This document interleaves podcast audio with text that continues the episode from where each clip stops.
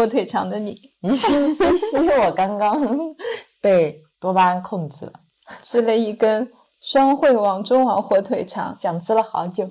Do you mind if I sing to you? I was told it's the best thing to do. Hello，大家好，这里是木星记，我是岑，我是 Real。我们是一档专注于闲聊的播客。今天是二零二二年五月十三号，星期五晚上八点十五分。Keep me running through your mind, wasting all your time, wondering where I am. 这两天开心的事情就是我小病初愈，在床上睡了一天多吧，除了吃饭就突然就很想睡，我就去睡。睡就好了。嗯，我这两天就是很听身体的话，嗯身体跟我说我想睡，我就去睡了；身体醒了，说我饿了，我就我就去吃东西了。在梦里面的时候，梦见吃西瓜找厕所，我 睡醒我就跟你说我们去买西瓜。嗯，我们把所有的精力都留给了免疫大军。对，我想免疫大军这个时候他有需要什么，会通过一些东西传递给我，比如说梦也是其中的一种。还好我只是梦到了吃西瓜，要是梦到吃什么海参啊、什么鲍鱼啊，你可能一下子还得给我去找找。吃西瓜多简单，团长那儿就有的买。啊，但今天就是完全精力全部恢复了，变成了精神小伙。对，就又恢复到原来的我，好像还能量加成了，因为这两天睡多了嘛。眼睛都亮了，醒来的时候。今天睡到早上五点半，突然眼睛啪睁开，然后就咬你，我就说精神小伙儿 起来嗨。还有一件开心的事情，就是前几天有很好的朋友杰里德来看我们，对，然后我们一起去了最美公路，去海边赶海，在海边抓到了好几只寄居蟹。第一次看见寄居蟹，好可爱，在很小很小、咪咪小的那个螺里面也有，就可能只有指甲盖那么大，指甲盖都没有。就是好可爱，好可爱。然后我们以为就是个空螺，然后嗯发现里面有小爪子伸出来。因为我是喜欢捡螺嘛，杰里德他就会捡一颗螺给我，就说这颗螺，他会先判断这颗螺是死的还是活的，然后如果是活的，他给我看一下就会放掉；如果是里面是空的，他就会给我嘛。然后他就捡了一颗跟我说这颗已经死了，里面没东西的，跟我说可以拿回去，我就一直拽在手上嘛，然后一直到后来突然发现有东西挠我的手心，然后真的就挠你啊！真的挠我，它那个小爪子伸出来，我就看到了它那个小爪子，发现它里面是寄居蟹，就很多很可爱它们。是的，然后我们把它们放回去的时候跑得老快了，对，然后就自己感觉是在高速公路上行走，快快快快就往水里游。我也是第一次看到了蟹嗯在这个螺壳里，然后还有一些很小很小的生蚝，把它放在手上还会吸住你的肉。对，那个生蚝也是迷你版的，也就只有指甲盖大小吧。是的，然后杰里德是一个看到海就走不动路的人，就是会很沉迷于去找挖螃蟹啦、看螺啦，是的，很开心，对，就非常享受当下。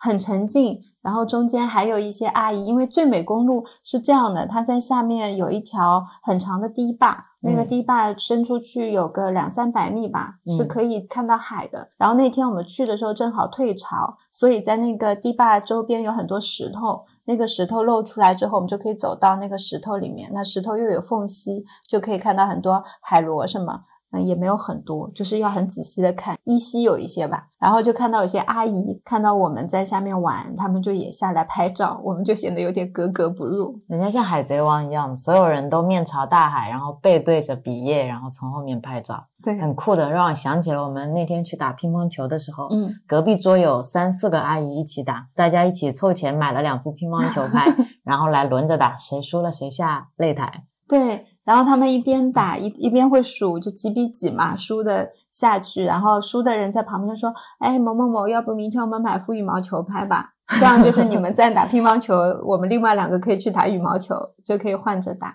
我觉得这样很好，他们很开心。非常开心。然后我们当时在海边也是买了三个橘子，就坐在草地上看海是分层的，从远到近有蓝色，然后有一点浅浅粉色。对，太阳照下来以后，你看到很很不一样的光影，还有一点点黄色。对，以前看海就只有两种颜色，觉得近海是黄色的嘛，深海可能会有一点浅蓝色。我们一开始去的时候也是那两种颜色，后来在那边玩了一两个小时之后，可能就确实是光照的变化，就觉得那个海平面的颜色很像我做的海浪照，感觉自己是写实派的。突然，嗯，我们有拍照片吗？有拍照片啊，那天那到时候放上来。好呀。然后，嗯、跟杰利德一起去海边玩的很开心，因为他也很享受在那边玩，就是感觉得出来。嗯，然后我们大家都在当下那一刻非常的舒服，感受海风轻轻的吹过，然后那天的天气也很舒服，太阳不大。嗯，我们都是被当下分子环绕的。对，然后看到公路周边，因为有游客嘛，或者本地人，现在没什么游客，有本地人，他们就会有小车拉出来卖水果、卖西瓜，卖枇杷，嗯，还有就是呃卖卖咖冰啡，冰粉、对，还有意思凉皮。还有意思的是，他们那些商家就会因为车位是浮动的，他们就会想越靠近那个入口越好，就看别的车开走了，他们就会往前停，往前停，像蚂蚁蚂蚁搬家一样。哦，因为那条公路特别好的是，它所有的车可以在靠左边的车道上停靠嘛，所以他们也是在那个停靠的车位上去卖东西的，所以他们就希望把它挪到 C 位，然后然后前面如果有车走了，就会往 C 位挪。特别特别有意思，还有后面来晚的那些商家就会问前面的商家说：“我停哪儿啊？”然后那个就商家就跟他说：“你往往后停啊。”然后再慢慢挪上来。就很有意思，嗯，然后在那边还有一个很美的民宿嘛，嗯嗯，应该新建完不久，我们正好去的时候，他们那个后门没有关，我们就悄门锁坏了吧？应该 悄咪咪钻进去去参观了一下参观一下，嗯还是很漂亮的。觉得下次还是可以去吃个下午茶，干嘛喝喝一下。好，那我们开心的事差不多了啊。一般是这样的，当 Rio 开始很急迫的想要结束这个开心的话题的时候，就像上一期那个奈飞一样的，这一集会很长。意味着大家要准备好。我今天还没有给自己倒酒，因为小病初愈就不喝酒了嗯，啊，所以我会坚持住、挺住。希望不要聊睡着这样。好的，那我们今天要聊的是什么呢？我们今天要聊的是一本书，嗯应该是年初看的吧，叫《贪婪的多巴胺》。嗯，对，那个封面我一开始看的时候，没有想看，对，就是我一般喜欢，要么就比较清爽的封面，它那个还是画的有一点花里胡哨的。你不要因为一个封面去判断一本书的文字。然后它又叫贪婪的多巴胺，我一开始就没有想主动去翻，但是后来你在看的时候，我粗略的翻了几页，还有挺多共鸣的。而且我会时刻跟你分享。对你就会看一章就会啪做笔记啦、划线啦，跑到我旁边噔噔噔讲一通这种。对，然后今天录这集播客也是为了给自己做一个声音笔记。对我希望下一次不用再重看，重听播客就好了，简单很多。那么我们要开始了。来吧，我准备好了。它的标题叫《贪婪的多巴胺》，副标题呢是“欲望分子如何影响人类的情绪、想象、冲动和创造力”。这本书有两个作者，丹尼尔·利伯曼和迈克尔·伊朗，分别先介绍一下这两个作家好吗？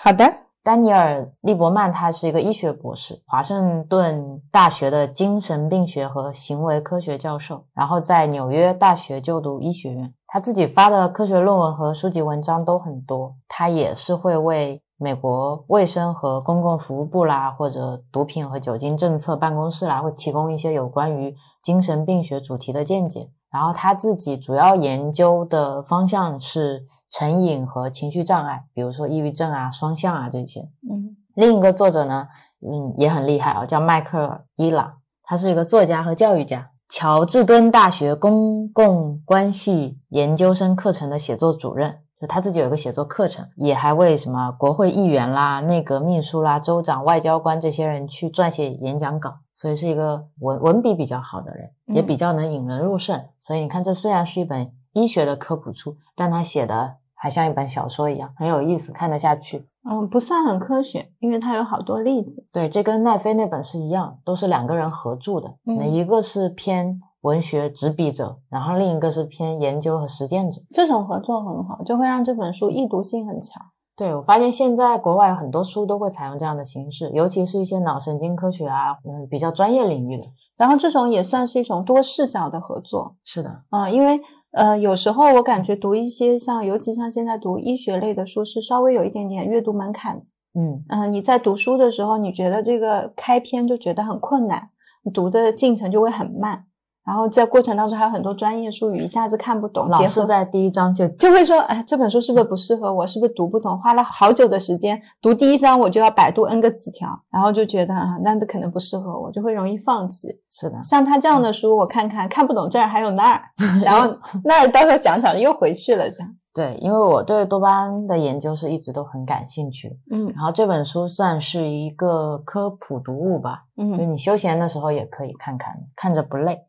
那么我们先简单介绍一下多巴胺吧，在进入这本书之前哦，多巴胺呢就是一种胺，我们可以把它理解成为一种神经递质，它可以影响人的情绪，通常在人的脑和肾脏里面合成。它会释放一种化学物质，会将信号发送到其他神经细胞。嗯然后在神经系统以外，它在身体上的一些部位也会作为局部化学性质。比如啊，举几个例子，在血管里面，它会抑制去甲肾上腺素的释放，嗯。并且呢，会作为血管的扩张剂。在肾脏里面呢，它会增加钠和尿的排泄；在胰脏中，它会减少胰岛素的生产；在消化系统里，它会减少肠胃蠕动和保护肠黏膜；然后在免疫系统里面，它会减少淋巴细胞的活性。就其实它有很多很多的功能。在这本书里面，我们会着重的去讲它的一些情绪方面和精神层面的影响吧。它也会跟很多病症相关，比较典型的是帕金森氏症，就这是一种退行性状况引起的身体震颤和运动障碍。它也是因为黑质区的分泌神经元分泌多巴胺不足引起的，所以也可以通过一些多巴胺的药物去治疗，包括一些精神分裂症，也是跟多巴胺的激素水平有关。这个后面也会聊到一点，这大概就是多巴胺了。就是这些东西就跟什么血红蛋白这一些，对我来说啊，都是看不见摸不着，它又存在于你体内嘛。嗯那就我就是通过这些东西知道我可能拥有它们。嗯，只能在 Google 看到它显微镜下的样子。那我以另一种方式来跟你表述它。嗯我用一些词来形容它：快乐和痛苦，创造力和无聊，上瘾和康复，掌控和突破，爱情和出轨，成功和失败，欲望和探索。如果我用以上的这些词来形容多巴胺，就觉得它更不可琢磨。而且好多都是对立的，所以呢，我们就带着这些问题，跟着这本书一起来了解一下多巴胺。嗯希望大家跟我们一起听完这档播客以后，会对前面这些概念有所更深入的了解吧。但是我觉得看书有一种很好的状态，就是你听的时候感觉懂了，听完了又什么都不记得了。就是我看神秘学那些书都是这样，就是说明你可能已经掌握了。这是你的超能力。书是这样的，润物细无声。对对对，你今天不懂，明天看可能就懂了。然后今天看进去的时候，你以为你没记住，但你哪一天突然你的脑子就撞到它了，然后你又想起来。对，就像我跟你看同一本书，你能着重看到的眼前的点是那一些观点啦、理论啦、然后你能看到的是那些例子，还有描述性的语言啦、情感啦、所以我们看的书都是分开的。互补的。嗯所以我们两个讲的东西合起来就是完整的一本书。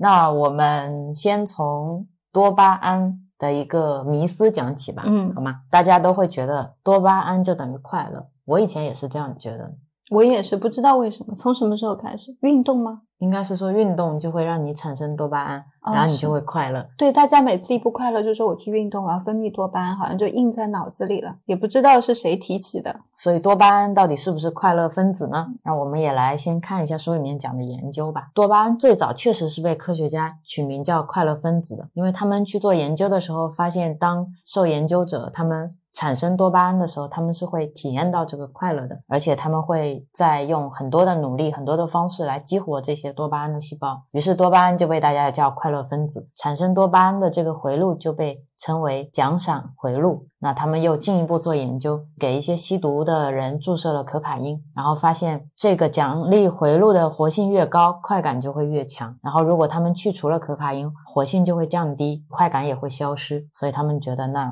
多巴胺就等于快感，就等于快乐。科学家们就觉得很奇怪。那如果是这样的话，多巴胺制造出来应该不是为了鼓励我们去吸毒的嘛？嗯肯定是鼓励我们去繁衍、去做其他事情的。他们说，那如果把毒品改成食品，是不是也可以？他们就开始做这样的实验了，然后就把电极呢放到了老鼠的大脑里面，设计了一个带有倾斜食槽的笼子，然后往里面放一些食物丸子嘛。然后果不其然，第一颗食物丸放下去，老鼠吃到了，多巴胺系统就启动了。但是他们做了一些之前的实验没有做的事情，就是继续实验。他们继续给它喂丸子，发现喂了很多很多天的食物之后，老鼠呢还在很快乐的吃这些东西，但是它的多巴胺停止分泌了。这个呢就让科学家觉得很诡异了，然后他们就开始做新一轮的假说，去做新的实验。这里面有一个神经学教授，也叫舒尔茨，他就做了一个猴子和灯泡的实验。他把一只猴子放到了一个装置里面，这个装置里面有两个灯泡和两个盒子，每隔一段时间呢，就会有一个灯泡会亮起来。比如说 A 灯泡亮起来的时候，就表示 A 区的这个盒子里面有食物；如果是 B 灯泡亮起来，那就表示 B 区的这个盒子里有食物。一开始猴子在找食物的时候呢，他就看到一个灯亮了，他随机嘛两个盒子开，二分之一的概概率总有总能开到食物的。但一发现食物一吃，那就跟那个插电极的老鼠是一样的，多巴胺就会分泌，就会激活那个奖励的回路嘛。但是，一段时间以后，就他天天吃，天天吃嘛，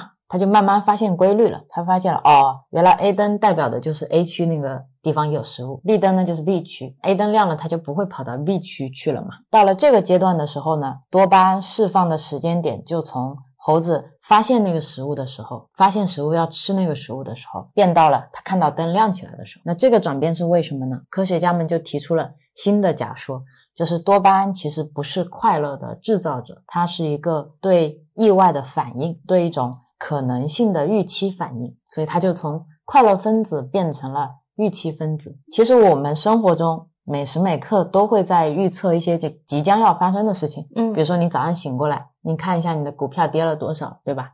你晚上发了个朋友圈，八点钟发的，八点二十要看一遍，三十看一遍，四十看一遍，看看有没有人给你点赞啊？你会说，我这个朋友圈发出去可能会有多少人点赞，对吧？当你预测这些事情，然后再到这些事情实际发生，它们中间会有一个预期的差额。如果你实际发生的事情好预期，这个差额就会触发多巴胺。比如说，你今天觉得股票会涨百分之二，你打开软件发现涨了百分之二十。哇，多巴胺就涌过来了，你就觉得哇超开心。那如果你今天的预期是百分之二十，打开又是百分之二十，你就内心是觉得平平无奇的嘛。我本来就是这么预期的，所以同样是涨百分之二十，快乐的来源并不是那个百分之二十的钱，而是你对这个回报的预期是什么。所以多巴胺有一个公式嘛，自己总结的公式等于实际奖励减去预期奖励。所以它是正的或者是负的，就取决于说你最终的那个减出来的值。它就是现实和理想之间的那个 gap，这个才是多巴胺，它并不是等于快乐。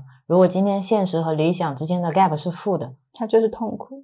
哦，这能解释很多事情，比如说，比如说爱而不得啊，爱而不得就是我对爱情的期望是比较高的嘛，嗯我觉得能获得相等的想要的爱，结果没有给我是空的，那就负了嘛，不就成为痛苦？是的，就是这样子嘛。是的，哦，有道理，有道理啊，这个公式很好理解。没那么困了。嗯 不是你一讲话我就困，不知道为什么，大家有这样的感觉吗？所以我平常都喜欢让你来读东西，那这个实验你来读。不要这个，你讲起来比较比较有味道吧？我们刚才把多巴胺洗白了一下，洗黑了一下。Anyways，它就是从一个快乐分子变成了一个预期分子，所以现在我们对多巴胺多了一分的了解。那接下来继续了解它，就是后面一个行为科学家叫利 F 斯金纳，他做了一个鸽子实验。我们已经认识了老鼠、猴子，接下来是鸽子。一只鸽子放到一个盒子里，安装了一个装置。鸽子每啄一下杠杆就可以获得一颗食物丸，不管设定啄一下还是一百下呢，鸽子都会很努力的啄杠杆，就像努力工作的我们。就实验其实很无聊。然后斯金纳尝试按压次数随机变化，对鸽子来说，它们不知道什么时候有食物，每一次奖励都是出乎意料的。就鸽子变得非常兴奋，它们啄得更快了。有没有什么感觉？我觉得像工作的我们，前面那个才像工作的我们，就随机变化之前，嗯，就是不管你啄一一下还是一百下，你都是得到月薪五千块。就是你不管是啄一下还是一百下，你都得啄嘛，不然你没东西吃嘛。嗯啊，这个才是努力工作的我们。等到后面那个随机次数变化的时候，你不知道什么时候会有食物的时候，你那么兴奋，你啄得更快，那就不是我们了。这个像是拿固定薪资的我们，这个像是拿奖金的我们。所以我说像工作的我们 是不是也很像那些在刷抖音的人，是然后那些在刷今日头条的人？有一点，再恐怖一点，如果把鸽子和食物玩改成了人和钱，其实刚才的这个实验就变成了大家平常在玩老虎机，你去买彩票、去赌场，都是这种随机奖励带给你的一种兴奋感嗯，和成瘾感。那从这个角度，我们也是可以连接到来解释爱情为什么会消失的。因为爱情总是会走向亲情、友情、平淡、老夫老妻，一份好的感情总是总是淡淡的。你知道你自己在讲什么吗？这是我听到身边的人经常在说的啊，尤其是什么感情淡了就是老夫老妻啊。什么七年之痒啦，然后什么新鲜感总会过去的啦。对我来说，所有听到他们讲的这些理由，都快变成我的贬义词汇区域。但他们说的是有一定道理的。今天我们不仅要讲这个道理，还要讲如何获得长久的恋爱的法宝。你这个标题有超厉害点有点，传销了吧？有点标题党哦！嗯，刚才说的新鲜感会过去是没错的，因为一开始的那种激情的恋爱，嗯一见钟情啊，或者说哇好帅好美啊，好喜欢他，它是一种多巴胺能的兴奋，一种嗯未知、新鲜、神秘的事物带给你的一种未知的预期。在爱情最初的时候，就其实我们是怀揣着一份期待，还有幻想，嗯。你觉得他是你的真命天子、理想情人，是的，然后你会给他很多的光环，然后你又没有办法完全了解他，你需要跟他进一步的相处，你就期待每一次跟他的约会。那我们用多巴胺来解释什么是魅力，可以这么解释：当我们看到的事物或者人，它刺激了你的多巴胺能的想象，然后当这个想象淹没了我们精准感知当下现实的能力的时候，魅力就产生了。很有这道理啊！这句话你再读一遍，没懂。就比如说你喜欢上这个人了。嗯然后呢，因为太喜欢了这个刺激，你觉得哇就是他了，他疯狂刺激你的多巴胺能的想象。当这个想象已经淹没了你去感知现实的能力，那魅力就产生了。也就是说，情人眼里出西施，原来就这四个字，你早说嘛，我懂了。情人眼里出西施四个字。嗯，今天怕不是喜剧吧？所以很多人会有一种偶像包袱嘛，嗯以及那些艺人需要把自己包装出来。其实也是对大家一种多巴胺能的负责，就不能让大家的预期落差。你刚才在讲这个理论的时候，脑海中出现了一个呃游戏里面的画面，什么话？就是你进去的时候是一个很普通的素人，但随着你装备的升级，你可以换很多衣服，你就可以把它打扮成你想要的那个角色，让他去打怪。明星是这样的，就是他只能选择一种人设，嗯他不能选很多种。然后书里面有举这么一个例子来讲这个新鲜感的逝去。他说，假设啊，你在熟悉的一个街道，每天都走，走的再熟悉不过了。然后有一天你照常走着，你突然发现路边开了一家新的面包店，那你就会开始分泌多巴胺。哇，这玩意儿出乎了你的意料，你没有预期在这个拐角会看到一家面包店嘛，然后你还没有开始吃。你就已经兴奋了，因为你已经开始对它产生了幻想，就进去点了一个深烘的咖啡，点了一个羊角面包，你觉得也太好吃了吧？这简直是世界上最好吃的面包店，啊你觉得太幸福了，就这样每天你都去买。过了两个礼拜以后，这座城市里世界上最好吃的咖啡店羊角面包，几个礼拜以后，这座你觉得世界上最好吃的面包店变成了平淡的早餐店。然后书里面有一句话说，其实咖啡和牛角面包都没有变，变的是你的预期。但很多人会觉得是他变了，你怎么没有以前爱我了？或者是会觉得那个咖啡跟牛角面包店怎么不做一些创新呢？应该要有一些变化才可以。也是，像有一些作者的受访者，嗯他会不断的谈恋爱，不断的谈恋爱，每一段恋爱只要他在一起了，他就觉得无聊了，在一起了就觉得无聊了，然后他也是需要不断的有新的多巴胺能的刺激，但他们这种也算比较清晰，知道自己要什么，要的就是那份新鲜感，就是新鲜感嘛。我就知道自己，我的预期是我这段恋爱谈不了三个月的呀。今天可能突然谈四个月，觉得自己好了不起，那是不是又有新的多巴胺冲来了？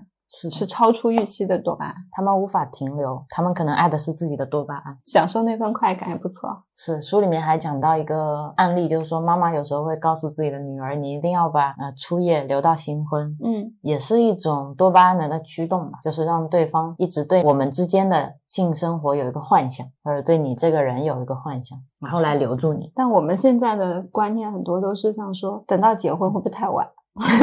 当然会了，因为这是你生活组成的一部分。对，呀、都不知道这样行不行？反正此处这个观点不是我们的观点，对，是某些妈妈的观点。嗯，那么爱情既然会消失，我想起了那个《我们与恶的距离》，你看过吗？我看过啊，就是贾静雯和她老公在房间里面，然后她女儿不是问他们为什么爱会消失？嗯小朋友当时问的好像是爸爸妈妈当初是因为爱走在一起的嘛？那爱为什么会消失？当时小朋友问出这句话，我还蛮震惊的。那我们怎么把爱情维持住嘛？这也是我看到这本书还比较大的一个收获，就是他怎么去解释这件事情的。要从我们大脑的思考概念，这个概念是一个澳大利亚的昆士兰大学的一个荣誉退休教授约翰道格拉斯佩蒂格鲁提出的概念。他说，我们可以把这个世界区分成你的感知区分成静体跟原体两个部分。静体呢，就是你当下就可以体验到的；原体呢，就是你得到它们是需要你努力够一够、花时间甚至做计划才能得到的。当下就可以体验的，比如说现在这个烛光，我想灭了它。你就可以灭了它。我就可以灭了它。原体空间呢，就比如说现在我突然很想吃碗泡面，我得先去买一盒泡面，嗯然后我还得去烧水，然后得把水把水灌进去，然后又得等五分钟，我才能吃上。这就是两种状态。那我们的大脑呢，也进化出了两种不同的信号通路和化学物质来处理近体空间和远体空间。也就是说，大脑它其实是用一个体系来处理你已经拥有的东西，再用另一个体系来处理你没有拥有的东西。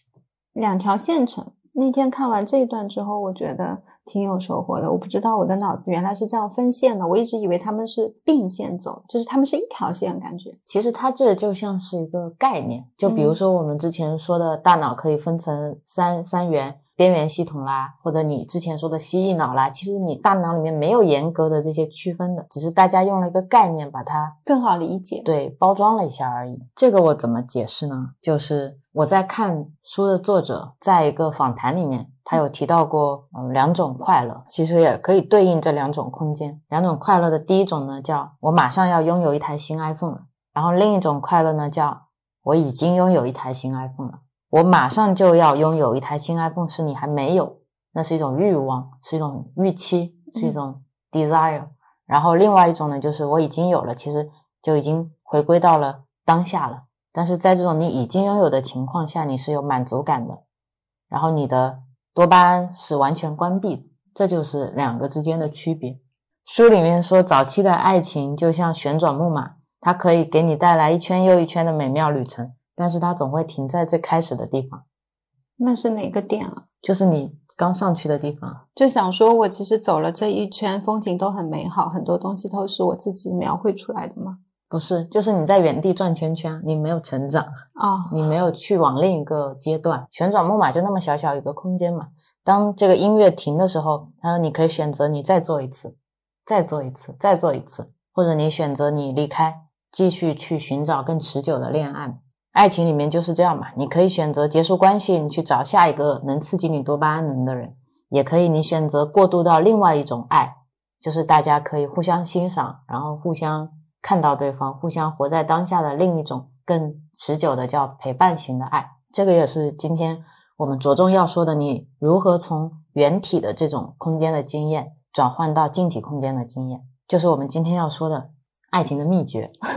那你讲啊，这个大家可想听了，因为我都想听。因为如果你把多巴胺比作是一个人，它的座右铭就是它的 QQ 空间的个性签名：我要更多，我想要更多。那从多巴胺的角度来看呢，拥有是很无聊的，只有不断的去追求的过程才有意思。它是一个预期分子嘛，我们之前说了，它不是一个快乐分子。也有一个人类学家叫海伦·费希尔，他说早期的爱情或者说激情之爱，它是只会持续十二到十八个月的，因为那是多巴胺能驱动的嘛。你需要发展出一种陪伴之爱，它是由当下分子来调节的爱，这种爱才能持久。嗯那我们说了这么久，当下分子到底是什么东西呢？这名字其实也是这个作者自己取的，因为让为了让大家更好的理解，一个是预期，一个是当下，一个活在未来，一个活在当下。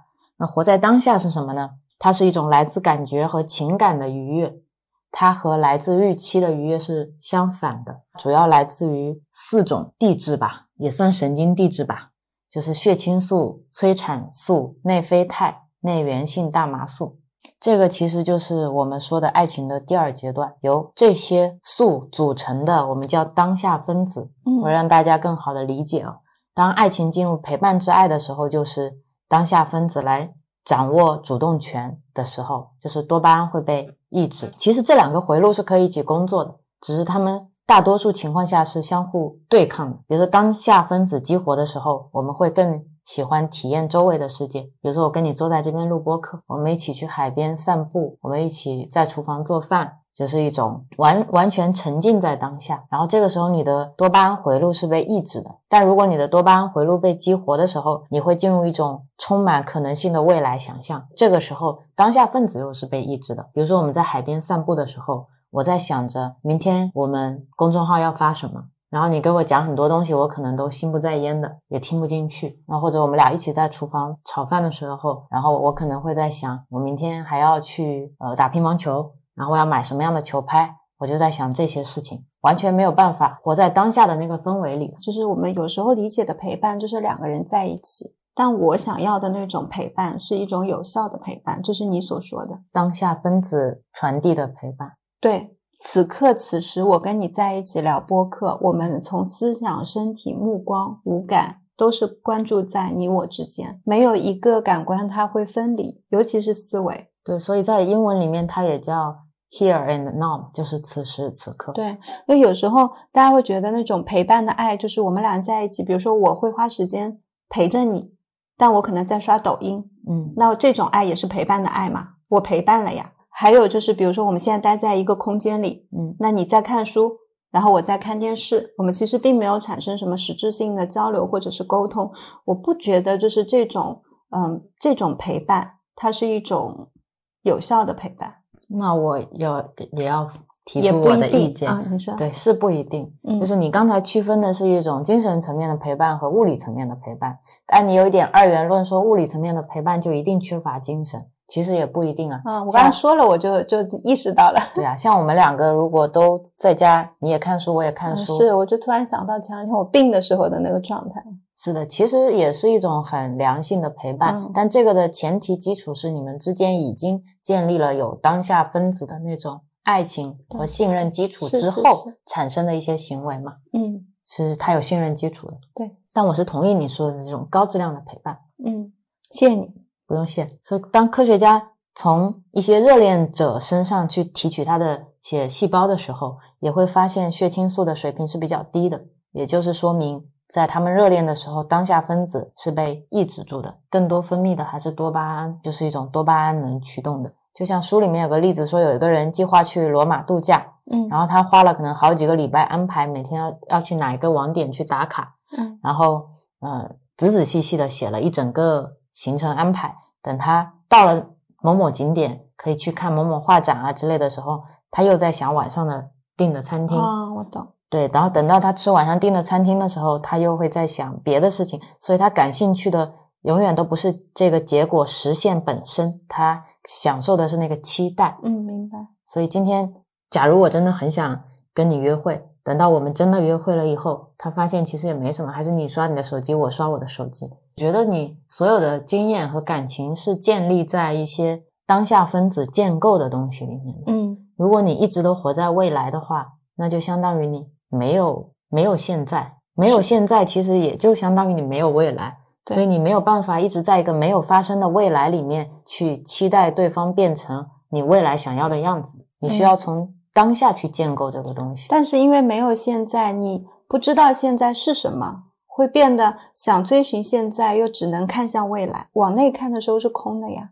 对啊，因为你从来没有好好的去往内看呀。或者是有时候会担心说，你真的落在那个点上向内看的时候，发现它什么都没有，那这个时候你到底怎么办呢？所以你又开始看向未来的期待，因为那边有更多有可能发生的更美好的东西。能想象的东西在那里，你或者是在看往过去，然后也其实过去我觉得很多拼凑起来的也是有多巴胺的因素组织在那里的一些碎片记忆。是的，因为你，嗯，比如说当下我见到了你，然后我跟你一起刷手机，刷着刷着觉得很无聊，然后就会开始想，那下一次我们去哪里可能会发生一些更好玩的事，就一直活在一种幻境里面吧。对，就总是会给自己去设下一场打卡点在哪里，爱情的打卡点，然后再去往那里。那讲到感情嘛，嗯我们还要再讲性性爱，具体的说，因为多巴胺也会跟你的性爱有关系。那我来讲一下这个性啊，你讲，性始于欲望。一开始你对一个人产生欲望，其实是你体内分泌了很多的睾丸酮，然后它可以呃刺激你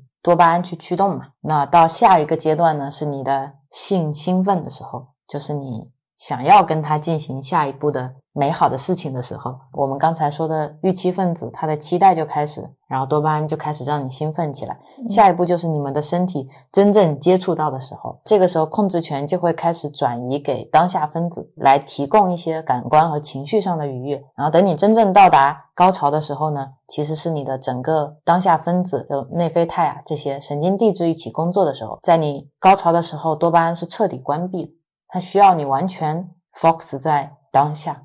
所以，如果你是一个非常多巴胺能的人，你可能很难体会到真正的性高潮。它里面有一项针对一百四十一名的女性调查，然后发现百分之六十五的人在性交的时候会幻想别的事情，嗯然后男性也是次数差不多，而且是性生活的次数越多，幻想的可能性就越大。嗯然后荷兰还有一项研究，它是扫描了一组男性和女性的大脑嘛，它显示性高潮和整个前额叶皮质的激活程度的降低有关。前额叶皮质也就是大脑多巴胺能的部分，它是负责限制你的行为的。你把这些限制松开，才可以激活性高潮所需要的当下分子的回路。所以，不管是男性还是女性，大脑对性高潮的反应是一样的，就是多巴胺被关闭，当下分子被通行了。嗯，它像一一个铁路闸门一样的。我感觉它像一个呃挥舞着烟花棒在你身体里面，就是你知道指引大家行走，大家快来快来，然后突然就把它引到了就关。嗯，就是现在车开了，行人禁止通行。对，那走去就当下分子可以走嘞，然后当下分子来了。所以这种多巴胺能的人，就是你很期待跟他谈恋爱，你跟他谈恋爱了；你很期待跟他有性生活，你跟他有性生活了。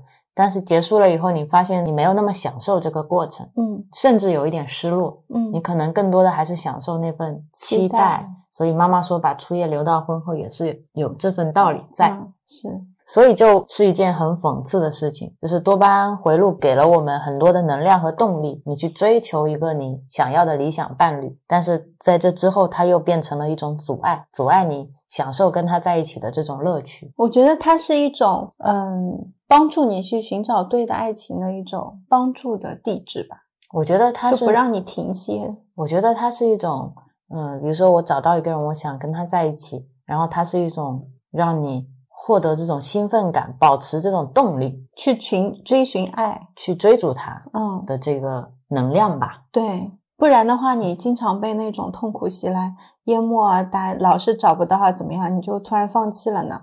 但是当你一直处在这种追逐的过程中，你突然要停下来，这种转变其实也是很难的。所以很多人就觉得你创立一家公司和你经营一家公司，其实嗯经营是更难的，就是一样的道理。你的激情之爱怎么变成陪伴之爱？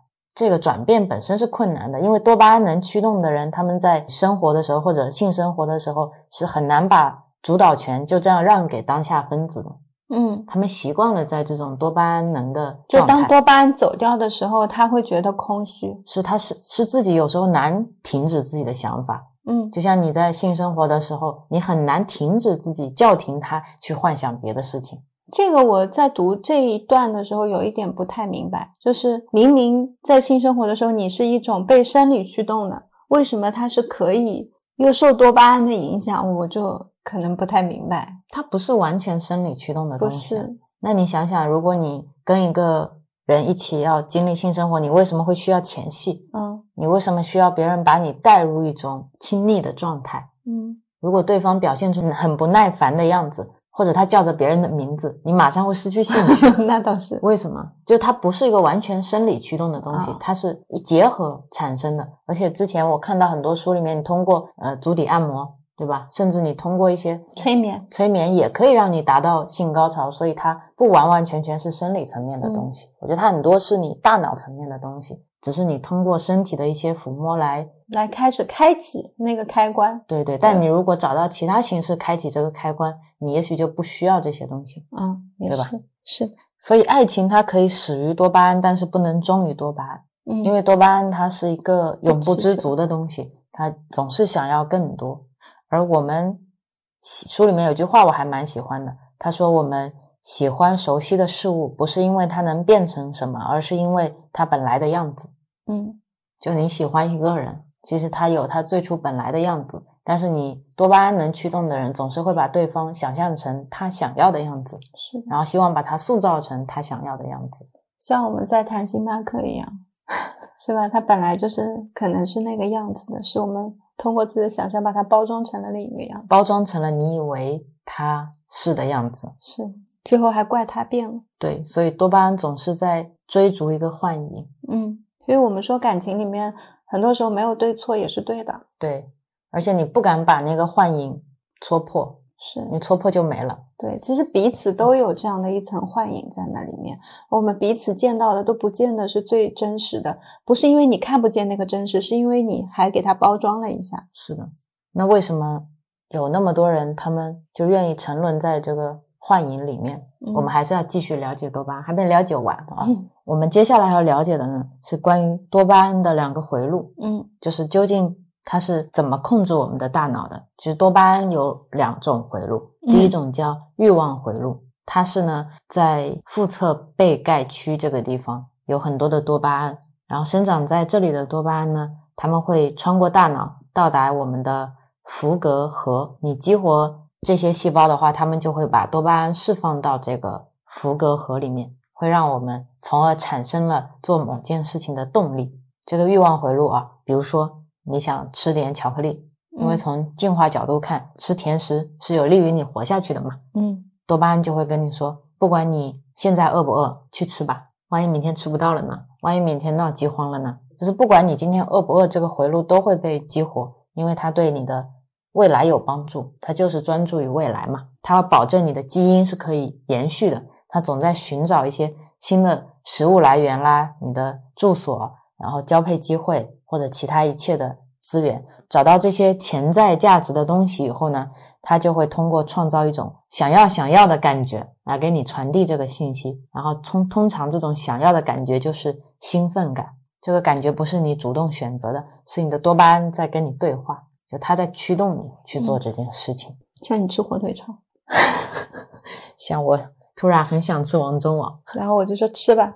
我就向我的多巴胺妥协了，对，因为我知道当你吃上它的时候就结束了。就结束了，它马上就 shut down 了，对所以我就可以少被它控制一点。对，这个呢，也能解释说他为什么那么多人会喜欢活在多巴胺的这种幻象里，因为我们刚刚说的这种欲望回路，它如果被激活了，同时激发的就是那种兴奋感，激发的是一种你能量、热情和希望，就这种感觉其实很好。有一些人一生都在追逐这种感觉，这是一种期待的感觉，一种生活即将变得更好的感觉。就像我们刚才一直聊的，多巴胺停止工作的话，未来就会变成现实，但是你的未来又让你感到很失望，所以他们就会依附于多巴胺能的刺激，让自己逃离现在，就躲在一个你想象的舒适的世界里面。算是一种自我保护吧。因为我是原来比较长时间都是处于那样的状态的。如果你回回归到现实，可能当时觉得挺痛苦的，但是你边想的那个未来，觉得它可能会来，那你想象中的那个未来又不是很难达到的，你就总是觉得那是未来的现实。呃，一直在去往那个的路上，你就会充满能量。我觉得那种感觉其实就是因为那个未来来不了。你开始给我说这些东西的时候，你说那你现在有什么？当你要拉住我的脚，我飘在空中，把我往地上扯的时候，那个时候我有多撕裂？我觉得说好痛苦。你为什么要让我去见那些嗯我不想不想面对的东西呢？然后你说你下来，你看一下下面有什么？下面什么都没有。把我扯下来，我真的落地的时候，我觉得。好像是没什么，就你说你看一下你当下有什么？没什么，我以为很痛苦，就我以为面对这件事情是很难的嘛，我以为一定是要在未来才会发生很多美好的事情，然后你一定要在我耳边说这个东西为什么要期望未来才会发生？它现在不能发生吗？为什么不是现在呢？感觉这些问题我都能听得懂，但我为什么都回答不了？就觉得自己突然智商下线了一样。我觉得就是。你没有办法活在现在，当下的现实是令你失望的，是你要逃避的，所以你进入了一种自我保护机制，你把自己推到了一个不可能发生的未来，然后活在那个想象里面嘛，就像给自己嗯，就又吐了一个泡泡，然后我就坐在那个泡泡上面，就在看这个世界，觉得我的世界很好，然后我现在情绪很好，我现在状态很可以，我可以正常工作，我也能体会到快乐，我也能有想做的事情，我觉得就够了。我觉得是一种很快乐，然后有自己想做的事情，会变得很幸福的泡泡。是说我未来会变成那样，是，就是我当下虽然我不是这样的，但是我只要再过一段时间，我就能变成那样。然后就相当于把你的痛苦在不断的往前延续，对，就续命给自己。你就是那个过来说我要戳破你这个泡泡啦，然后伸起手跟我说我要准备戳了。我说你不要不要不要，你再给我点时间。你说我现在就要戳了。是这样的呀，嗯，这种多巴胺能的驱动，它会让你有一点停不下来，因为你停下来，你就会痛苦。如果联系到痛苦和恐惧，就是一种我们接下来要说的，如果多巴胺失控会怎么样？这也就是很多吸毒跟上瘾会讲到的这个状态。就像吸毒者一样，他有的时候使用再多的毒品，其实他没有感觉到兴奋，他还是会停不下来，因为他吸毒是为了减轻疼痛。嗯，就我们看来，他可能是会享受极度的快乐，在云端这种翱翔，但他只是不想跌入谷底。我们这么来理解多巴胺的一个奖励系统，就如果用科学的术语讲啊，当你的多巴胺系统是静止的时候，你是差不多以每秒钟三次到五次左右的速度来激发你的这个多巴胺的奖励系统。那如果你是一个很兴奋的状态，那它差不多会激增到每秒钟二十到三十次。但如果你的预期奖励没有实现，多巴胺就会变成零，那就变成了一个很痛苦的状态。也就是说，当你对一件事情有所期待的时候，你的多巴胺差不多三到五次每秒在那边当心跳好了。当你很兴奋、很兴奋的时候，它有二十到三十次。但如果什么都没有，你连那个期待都没有的时候，就会特别特别痛苦。那就是那些人可能在戒毒所里面经历的，就是我知道我不可能再吸到了，那就是那种。追星的痛苦，因为这个时候他是接受不了这个多巴胺突然降成零的，像自己好像掉到了悬崖里一样。所以书里面也讲过两个例子，一个呢是你喝醉了和喝高了有什么区别，就是你酒精进入大脑的速度会决定你喝酒的感觉有多么兴奋，但是你醉不醉其实是取决于你总共喝了多少的酒。然后你刚开始喝的时候呢，你的血液中酒精含量是会陡增的嘛。然后你就会开始体验到多巴胺释放的一种快乐，然后你就会错误的认为这种快乐就是醉酒的快乐，觉得哦，原来我喝醉酒是会很快乐的，然后你就会一直喝，喝个不停，试图来延续一开始产生的那种快乐，但是最后就是在马桶旁边吐，就是讲了一个喝醉跟喝高的区别嘛。另外一个例子讲的是吸烟，他说吸烟的唯一目的是为了让你上瘾，就吸烟，你去吸它的主要作用是让你自己可以减少。想去吸烟的渴望，就像一个整天抱着石头的人。你吸到烟，就是你终于放下石头的那一刻，你会感觉身体很轻松。但是像我这种不吸烟的人，我根本不需要抱那一颗石头。我觉得这种就是毒品上瘾和烟瘾带来的这种多巴胺能驱动的痛苦吧。就看了这一章，我对这些成瘾性的了解，会有多巴胺这一层面的了解，会更有同理心。抽烟这件事，我能讲吗？你可以啊。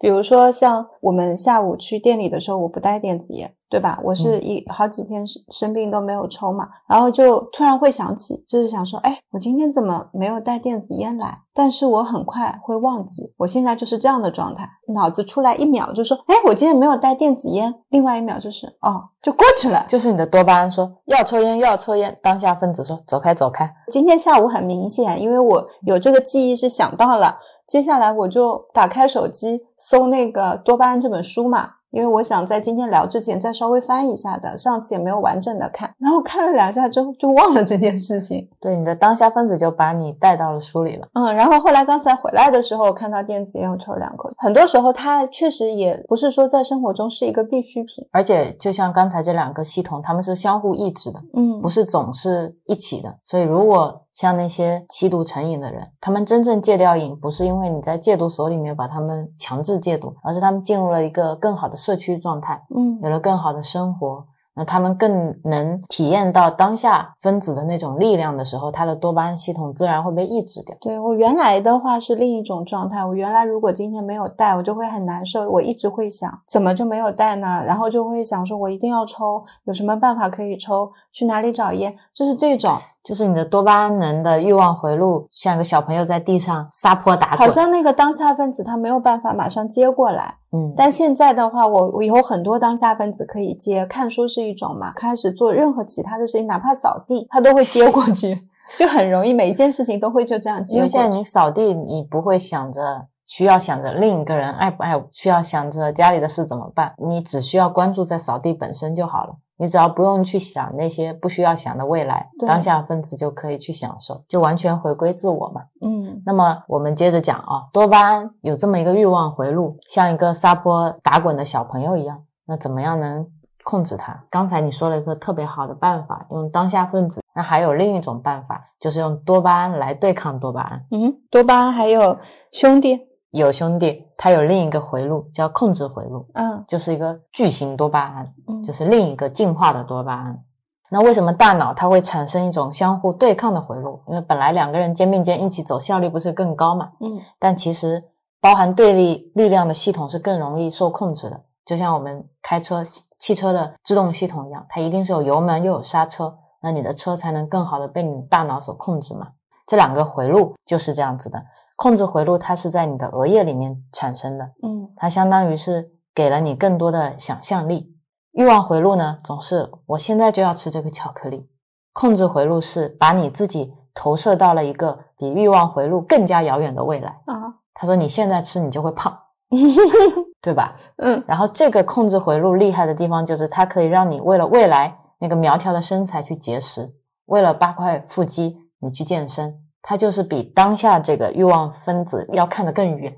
嗯，但他们两个的共同点就是他们都在看看向远方，只是一个看得近，一个看得远。嗯然后用看得远的那个来统治这个看得近的，就是这两个回路，他们是从同一个地方开始的。欲望回路呢，它结束于大脑中激发兴奋和热情的地方，嗯然后控制回路呢，就是大脑中专门负责逻辑思维的地方，所以就相当于欲望回路就是脑子一热，然后控就去了对，控制回路就是我们要规划一下，就是这样的区别。然后这个控制回路里面的多巴胺呢，也延伸出了很多多巴胺对我们的好处，它是可以创造你的想象力，包括你去做一些抽象思维、一些计划、一些理论，比如说你要学习数学，你要认知什么样是美，这种都是在这个控制回路里面，所以它是给了我们很多帮助的。嗯那你就像欲望多巴胺那个欲望回路，就是一个坐在汽车后排的孩子，他可能看到麦当劳啊，看到玩具店小狗，就说我要吃，我要吃汉堡，我要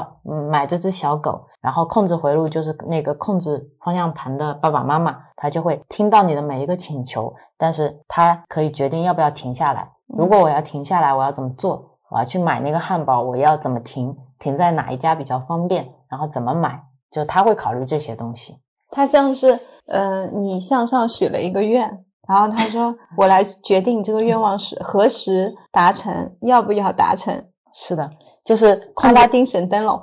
控制就是控制回路的多巴胺，它其实是会利用这个欲望回路的多巴胺提供的这个兴奋和动力，然后来评估、挑选一些工具来制定策略，来得到那个想要的东西。嗯举个例子，就是欲望多巴胺说：“哇，我好想买这个东西啊。”然后控制多巴胺说：“你去看一下别家有没有更便宜的，或者说你家里已经买了三个了。”就他会去考虑更长远的东西。但是这两个呢，其实也是一体两面的嘛。嗯然后我们接下来讲几个他们俩兄弟折射出来的一些一体两面的事情，我就举了三个。第一个呢，是你容易对成功上瘾，就是多巴胺它好的地方就是控制回路的多巴胺，它会驱动你的韧性和努力，因为他想得更远嘛，他在计划将来我要买一个大别野。那你想要成功，你首先必须相信我是可以成功的。就像一开头的那个老鼠，它可以按一百下，就是因为它知道我按到第一百下会有食物，它要首先要相信我会有食物。所以这个是控制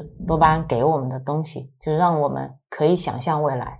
所以这一点是好的，但是它不好的地方就在于这种想象、这种控制感太强了以后，会产生一种失衡效应。嗯，就是你聚焦未来的多巴胺和聚焦现在的当下分子之间失衡了，你的控制多巴胺太多了，以至于你对成就太上瘾了，你没有办法去想象当下的满足，你只会为了一个目标不断的努力，但是你不会享受那个成功。嗯它里面举了一个例子，人类登上月球的巴兹奥尔德林上校，他登月下来了以后，记者去采访他嘛，他还写了一本自传，他一点也没有那种兴奋、开心和喜悦，反而是回来以后，他经历了抑郁、酗酒、离婚、自杀和进精神病院。嗯嗯，他说了一句话，他说：“我曾经在月球表面行走，我还能做什么东西来超越它？”哦，就他没有更多多巴胺能的刺激东西来超越这个东西了，所以他觉得自己现在所有的生活都是很糟糕的。嗯这就是一种一体两面嘛，它嗯给了给了你那种韧性、努力去追寻成功，但也给了你一种成功以后的失意吧。买得起海边别墅的人，往往没有那个能力享受海边别墅，嗯因为他是一个控制型多巴胺能太多溢出来的人。嗯所以他的当下分子老是没有机会去展现，所以他往往是买了一个海边别墅以后，又想去月月球上买个别墅，他停不下来。是的，是的。跟杰里德在一起玩的时候，觉得大家三方都很沉静，是因为他也是那种当下分子的状态。我现在会尊重我自己的时间，我觉得我这个时间本来今天出来，我来看这片海呢，就是好好的跟这片海待一会儿嘛。是的，我今天选择去看海，就放弃了其他九百九十九种选择嘛。对，那我也要珍惜我这种选择。是啊，包括我现在对扫地也是这样，我知道我扫不干净，我扫完肯定还是会有碎屑的，呃，所以我就经常扫地跟跟那个猫摇尾巴这种动物摇尾巴就这样 转圈圈嘛，然后我觉得自己好搞笑，我扫过去怎么又脏了？但我还是会回头去扫，就我觉得扫地这件事情我本身就是在做。但你不是说我今天一定要让这里一尘不染？对啊，你看我今天拿起扫把，我的目标就是把可见的大垃圾扫掉就可以了。我没注意你就扫了个地，我说你怎么不让我扫？你说我现在是粗扫。对我对自己的预期就是那样子，我不再会预期预想自己是一个好像定义自己扫地就会扫得很干净的人，我把它降低成了我只是做这个动作，我就是很棒，你知道。是，而且你如果能享受那个扫地的那个状态，我觉得就就很好。对啊，我还是扫了的，毕竟有垃圾进了垃圾桶，如果没有我的这一份努力，那些垃圾也不会进去嘛。而且扫地本身，你有时候也能让你去沉静下来，去做一些思考嘛。它是跟呼吸是一样的道理，就有很多人觉得在冥想过程当中，说你当你脑子很杂乱的时候，你就只关注在呼跟吸之间，说你是一定可以沉静下来的。我做过冥想，我发现不一定，其实很多时候还是要靠你自主，要有意识的去停止。如果你有了这个能力之后，不管做什么事情，拿起来都是一样的，不一定要呼吸。像做扫地啦，我已经现在看着烛光啦，我发呆啦，都可以。你片刻的宁静，随时自己都是有那个开关可以开。我觉得光呼吸是一种方式，对让你从多巴胺能切换到当下分子。对，是的，它像是一种大家随手就可以拿起来用的，因为所有人都能呼吸。但也是要练习的。对，因为它是一个非常简单的方式，嗯人人都可以很快的去练习，不需要你用有个什么工具啦，有个什么房子，有个什么嗯环境啦，它是成本最小，不需要任何其他的方式引入。所以很普适性很强。所以很容易被大家拿过来作为一个方式去使用嘛。但确实，如果你真的能够很快进入那种当下模式的话，你真的无论在干嘛，都是可以进入那个状态的。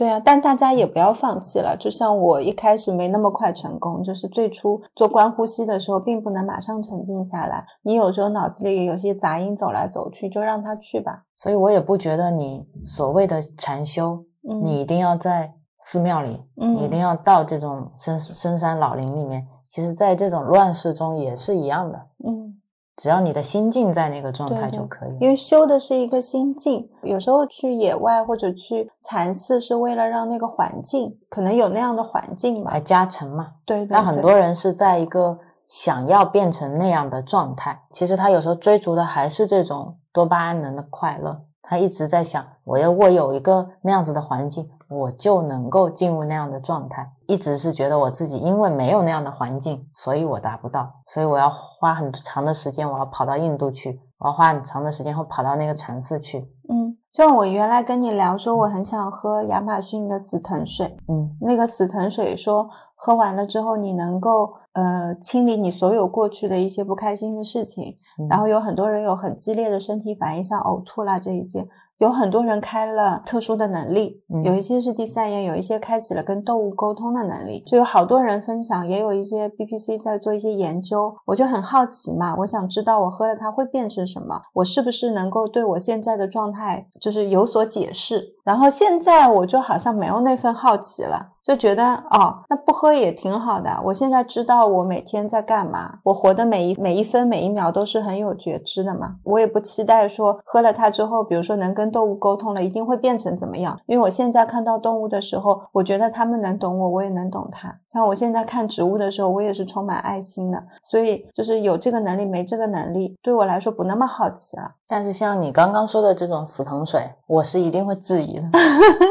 所以就是有我觉得时候，，我觉得这种捷径式的成功，绝对是你要去怀疑它的。嗯就没有什么东西是你好像喝了一口水，你不需要怎么努力，然后你就能成功。但是大家又觉得这样太轻松了不好，所以要加上了一些呕吐啊，一些很难受的症状，然后能让你觉得你在为此付出一些身体层面的努力。我对这个是非常质疑的。但如果有一天我去试的话，我一定是想证明它是假的，但是我又会担心，那我会不会喝了它以后，出现什么其他的问题？对出现什么其他的问题？因为毕竟它还没有经过一些呃太多的，有有在美国那边有在做实验，有说它的一些原因是什么，也是跟神经递质有关系，但是呢，就是还没有大面积的在说嘛。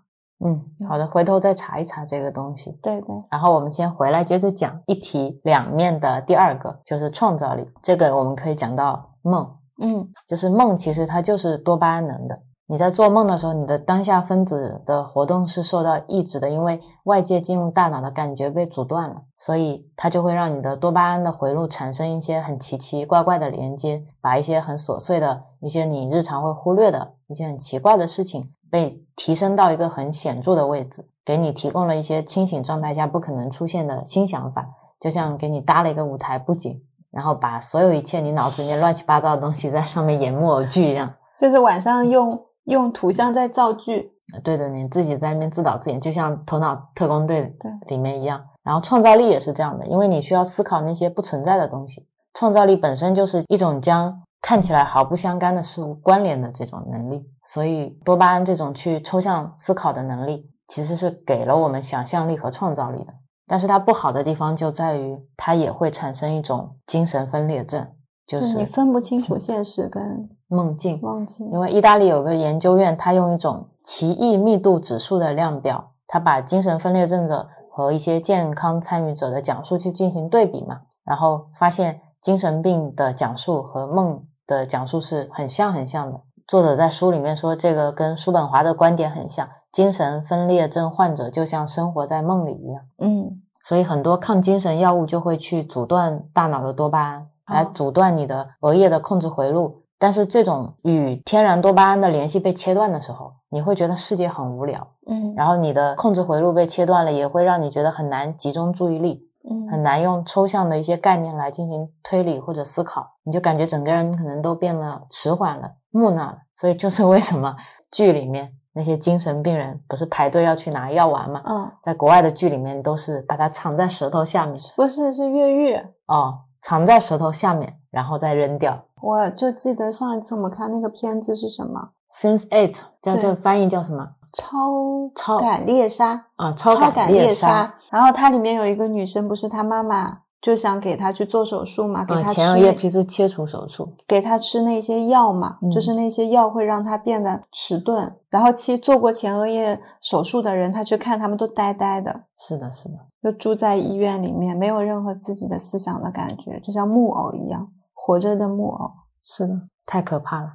另一个一体两面的点，我写出来的是建模能力。嗯那先给大家了讲一下什么是模型。模型就是我们为了更好理解这个世界建立起来的一种对世界的假想图示。就是建模，其实它是一种我们察觉不到的事情，就像现在的机器学习是一样的。嗯大脑会根据我们日常的活动自动建立一个模型，然后在我们学习一些新事物的时候，不断的去更新这个模型。啊，那这个我感知得到。对，比如说大脑建立了一个车子的模型，然后有一天你在路上看到了一个特斯拉，即使你以前没见过它，你马上调用数据说，哦，它是车，它是拿来开的。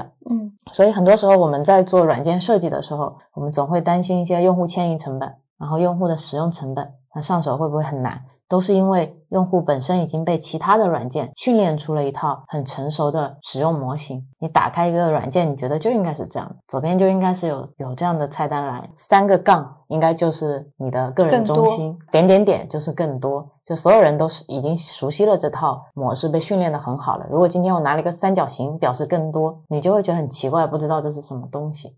然后随着你经验积累越来越多，你就会开发出越来越多的模型，智慧就出现了。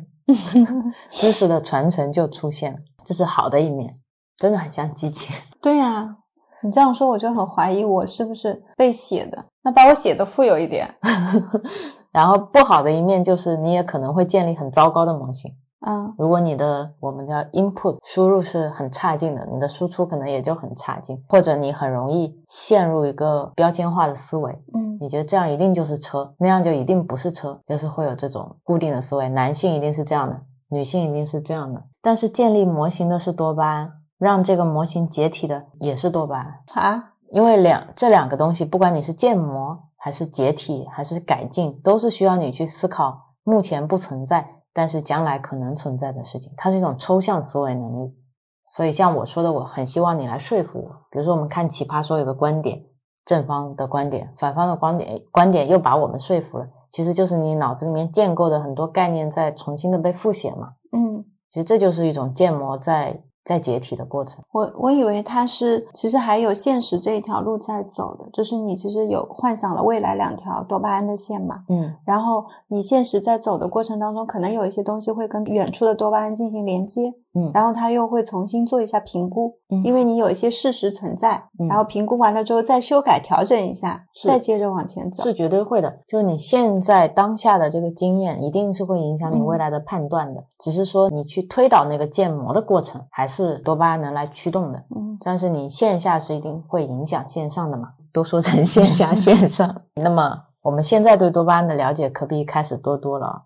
所以我们人就是这么的矛盾啊。嗯有的时候你会很冷静，你会去精打细算；那有的时候你又会很有热情，很有同情心，很喜欢跟帮助别人，跟别人分享快乐。就大脑有时候也会把这些对立的东西连接起来，然后让你达到一种平衡。我看这一段的时候，就像古代这种公权斗争，有个东厂一定要有个西厂，嗯就是大家自己互相制衡，这样皇帝就舒服一点，不至于有谁一家独大，最后造反。自然界都是平衡，就是感觉讲究讲究了一种阴阳协调，有没有？八卦。对，八卦五行这种，你想要达到一个平衡的状态是很难的。很多时候，你要么被多巴胺主导，有的时候你被当下分子主导嘛。嗯他们之间，你想让他们好好沟通，其实确实蛮难的。虽然有时候大脑会让他们连接起来，但也是我制止你，你制止我这种。然后里面讲到有一个案例，就是他们两个平衡之间打破的一个案例。嗯对于女性吸烟者的研究，就是如果一个女性吸烟者一旦怀孕了，那她的戒烟率就会上升，嗯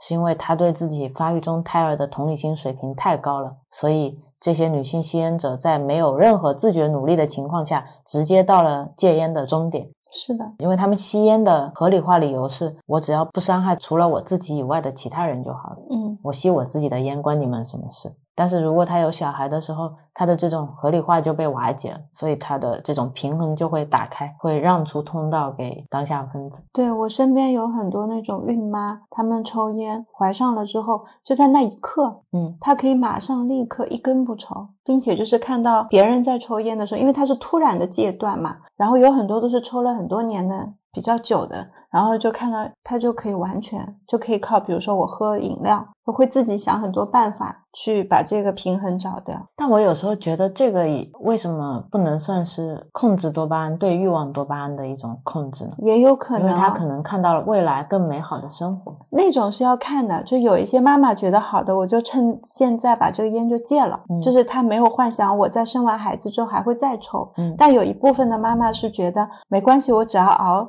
呃十二 怀胎几个十个月啊，十个月以后就是我断奶了以后我就可以可以抽，或者有一些他们不打算是母乳喂养嘛，因为很多时候戒烟是因为母乳还是会给孩子喝，不母乳喂养就说我可以早点抽，就真的是这样子，就觉得这现在就是一段时间而已。那个我觉得算是被大的多巴胺控制。如果说那个妈妈从今天此刻开始，我决定后半辈子我都不抽烟了，那她她就当下分子就可能接了呗。嗯，有可能哦。所以，我们如果想到达这种比较和谐的状态，除了这种极端化的是吧？对极端化怀孕啊这种场景，还有没有什么场景是可以将多巴胺和这个当下分子去结合的？因为这个也是我今天最后想讨论的点嘛。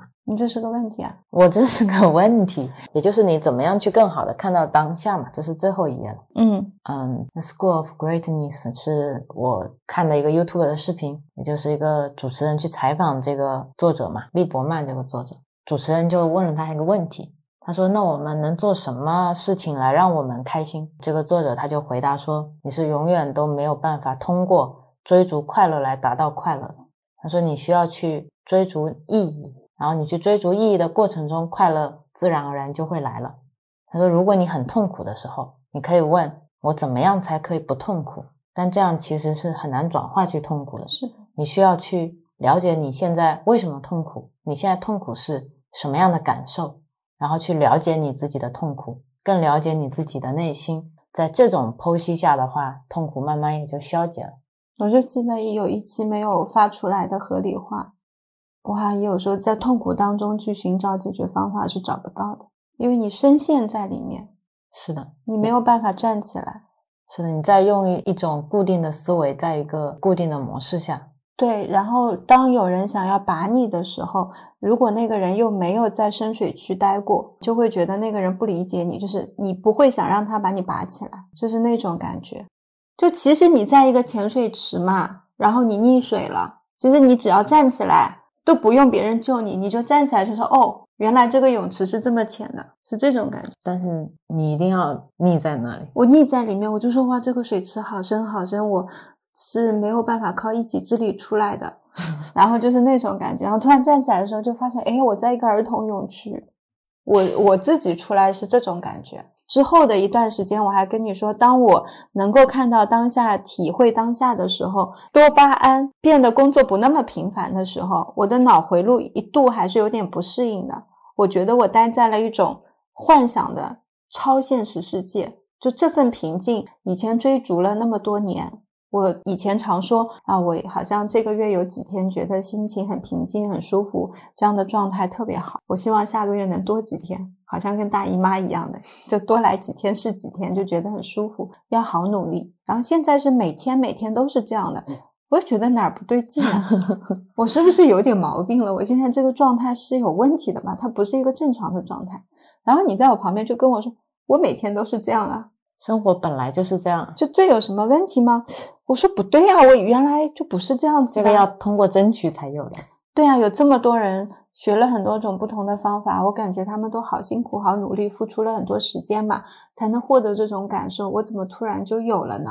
这肯定不对，就是你知道。然后后来慢慢慢慢啊，就过了一个月左右的时间，多巴胺已经习惯不怎么经常性的跑出来玩了。嗯然后呢，当下分子就经常会，比如说在路上的时候，我就会看那些水珠啦、植物啦，就任何时刻都会变成当下的时候，就开始习惯了那个状态，然后心就会变得特别的平静跟宁静。你对现在的生活当中的很多事情，你不是说你不在乎，而是你明白什么东西对你来说是最重要的。我们早上还举了一个例子，比如说你早上起床赶着要上班，今天是要开车的，你去了地下车库，你发现你停车的车位面前被堵了一辆车，那辆车乱停车，然后你开不出去，然后你距离上班就只预留了你开车的时间。像以前呢，我这个时候就炸毛了。嗯就觉得我怎么办？我现在唯一的方法就是我要让这辆车挪走，然后呢，我再把我的车开出去上班。那这样的路线是我要先打电话嘛，去跟那些幺幺四什么沟通，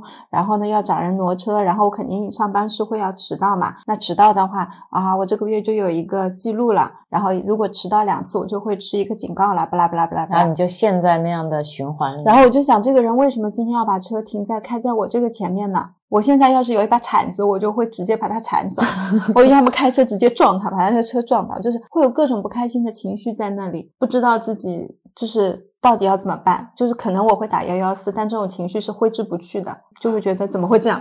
然后如果今天是我的话，我就会觉得，那我的目标是什么？我今天是要上班，然后我就会想，那我如果这个 A 方式走不通，我有什么 B 方式可以去上班？然后我可能就会放弃这辆车，对你就看打一下个车啊，骑个车啊，你就会看一下表，哦，时间不够了，也没时间跟他纠结了，先放一下。对，然后就会先该怎么上班怎么上班。我早上也说，现在的我，我一想这个问题，我就会说，哦，那我没有能力在半小时内把这辆车挪开，好像干这件事情还会影响我的心情。我首先会想到的是，我在打幺幺四的时候，我就会不开心，因为人家要问我很多信息，然后这个电话也不是一次一定顺利的就能马上接通的，通常跟客服的沟通都不会让我愉悦，所以我就想今天就先不要做这件事情，然后我会从快乐的角度去思考。嗯然后紧接着我就想，那么我们今天就打车上班吧。嗯，然后我就出来就去打车，可能打车如果顺利打上的话，我就会想，哦，那我今天还有一个呃专职司机送我上班也挺好的，而且你打车之前，你可能还会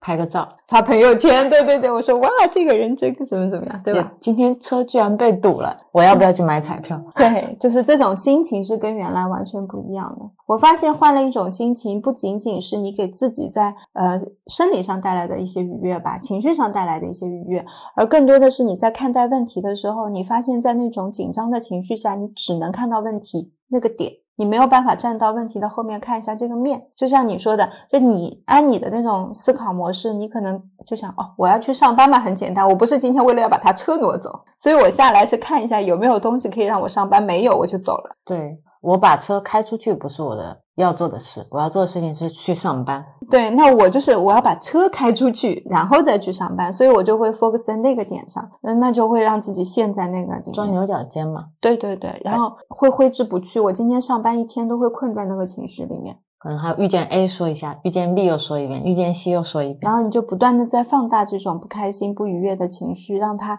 一直伴随你今天。然后它像一个记忆片段，你每一次重复的时候，它就照一张照片印进去，照一张照片印进去。你想要它记得多牢固，那它就会被多照多少次。对，因为你跟 A、B、C 抱怨完了以后，就相当于你的神经元加固了三次对，这个不好的记忆。就好像你要把它深深的烙印在心里，是的，而不是一件好笑快乐的事情让它印进去一样。想到这个例子，我就很为自己现在的这种变化感到开心。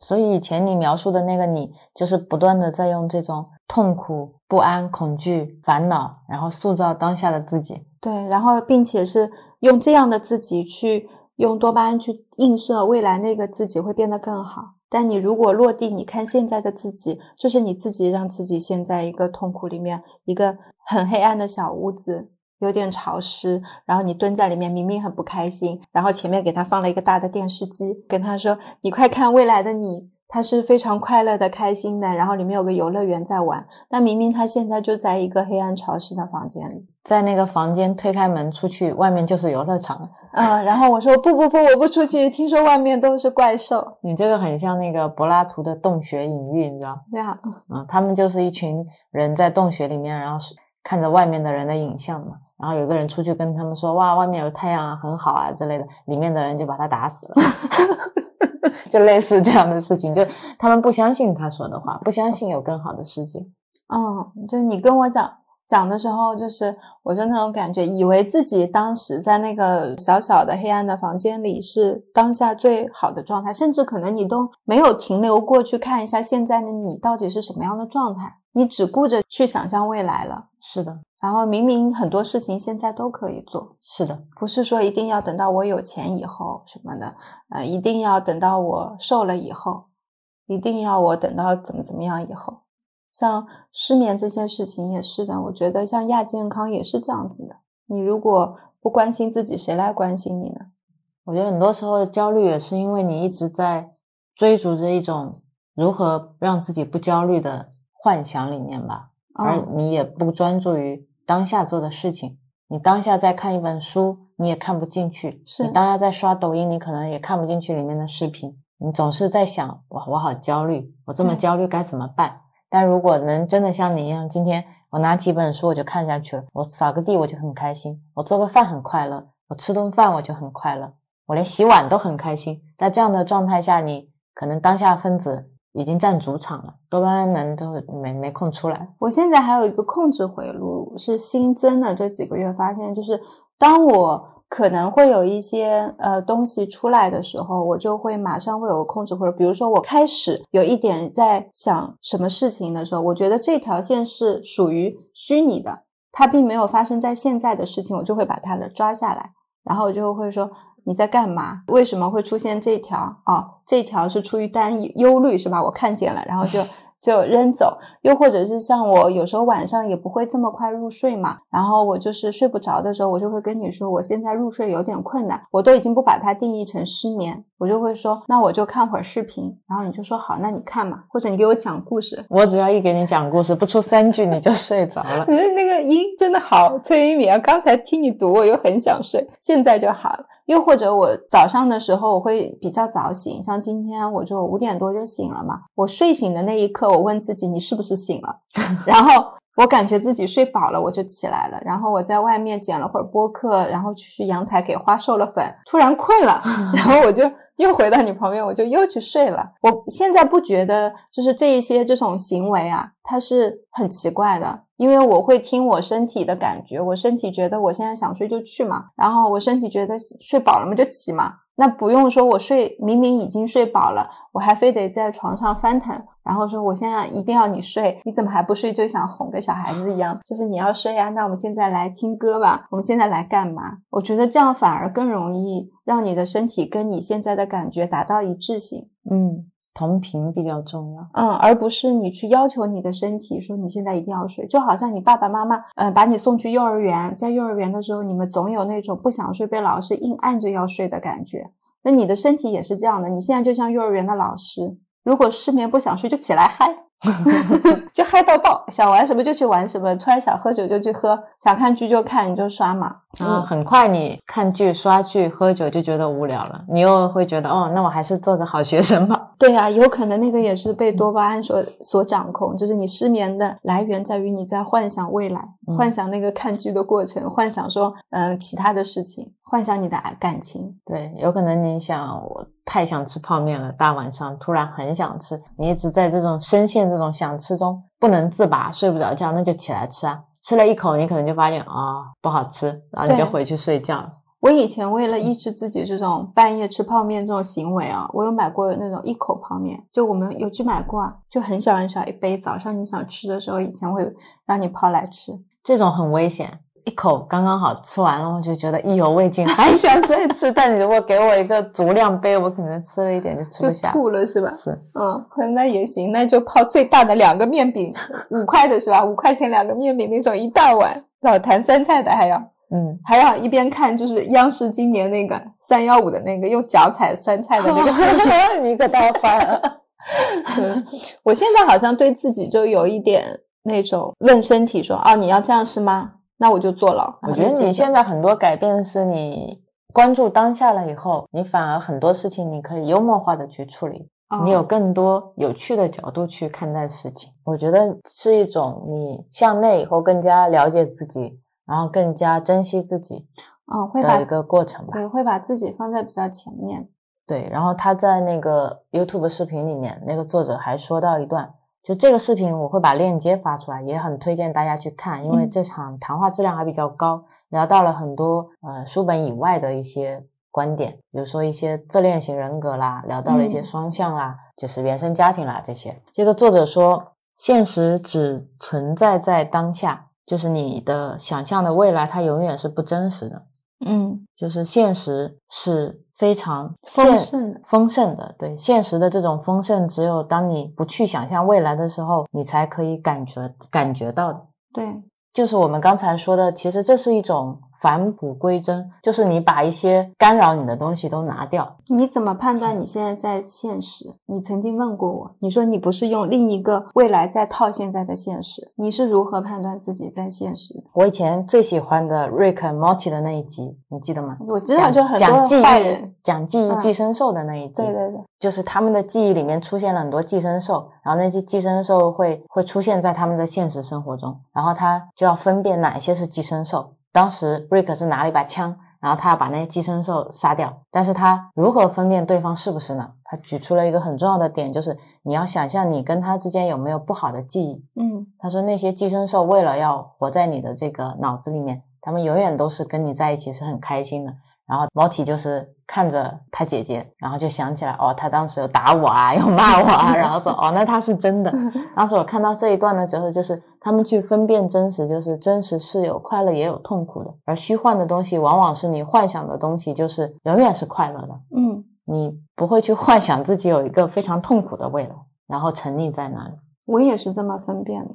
就你也问过我这个问题，我当时就跟你说，因为我的现在我知道我。痛苦是什么？在经历什么？然后我五感是能体验到我现在的一切的。就我在走路的时候，能看到身边的东西，眼睛能看到，耳朵能听到，鼻子能闻到，身体也能感受到，皮肤也能感受到那些风吹过。而且当时我问你的时候，我还说，我说除了你怎么分辨这个以外，你还回答了我另外一个状态。你说，如果是以前的你听到这样的回答，你不会直面回答我的问题。你会说，就是感觉到了这个，对这个指标也很重要。以前就是很容易想要把这个问题搪塞过去，因为你是一个很揪着我，就是追根究底的人，我就不想让你把里面挖开来看。但现在很坦然嘛，因为你挖开来，我里面没什么嘛，我就会告诉你，那我就是这么想的。以前就感觉要包一下，就是哎，我就是这么想的嘛。那有什么不一样？我跟你人跟人的想法就是不一样啊。然后我就没有办法再继续问了。就是会用这种你没有办法再深度剖析，我不会跟你直接说哦，我不想跟你聊这个话题，因为这代表我里面有东西。我通常都是找这些，又或者我会说，哎，我小时候就是经常经历这一些啦，就是我家里面我妈妈就是这样一直控制我啦。然后我就是一直在一个框架底下生活，那我能走到今天这一步，有这样的思想已经很不容易了。我觉得自己已经很厉害了，走是要一步一步走的嘛，就是以这种方式去引导你，可以结束这个话题了，不要再深挖了。但我现在不会介意你再往深了问，因为我很愿意再一起看一下我里面还有什么。有没有什么东西是我也没看见的？那就拿出来看一下。这个状态非常喜欢，就晒一晒，感觉有一些什么书啊什么放在心里面会发霉，拿出来晒一下，长小米虫。嗯，这个也是一个很重要的指标。把自己心里面的小人都可以很坦诚的放他们出来玩就好了。嗯，那最后的结尾，我就以呃这个采采访里面的那个主持人讲的自己的一个案例来结尾，我还听了蛮有感触的。嗯，我也有那个主持人，他说他是这么看待这个问题的。他说自当时他是一个疑问的状态去聊这件事情的。他说自己有些时候会起得比较早嘛，然后就会去早锻炼，去跑跑步啊，然后健健身什么的。他说在当时的那个状态，他自己是很享受当下的，但是他又会去幻想一个未来的自己，然后未来的那个自己他会站在自己的身边，就站在现在的自己这个身边。就像那种微笑的跟他说：“呃，谢谢你好好照顾我，就是谢谢你好好照顾将来的自己，就是那种状态，就让我觉得很很和谐。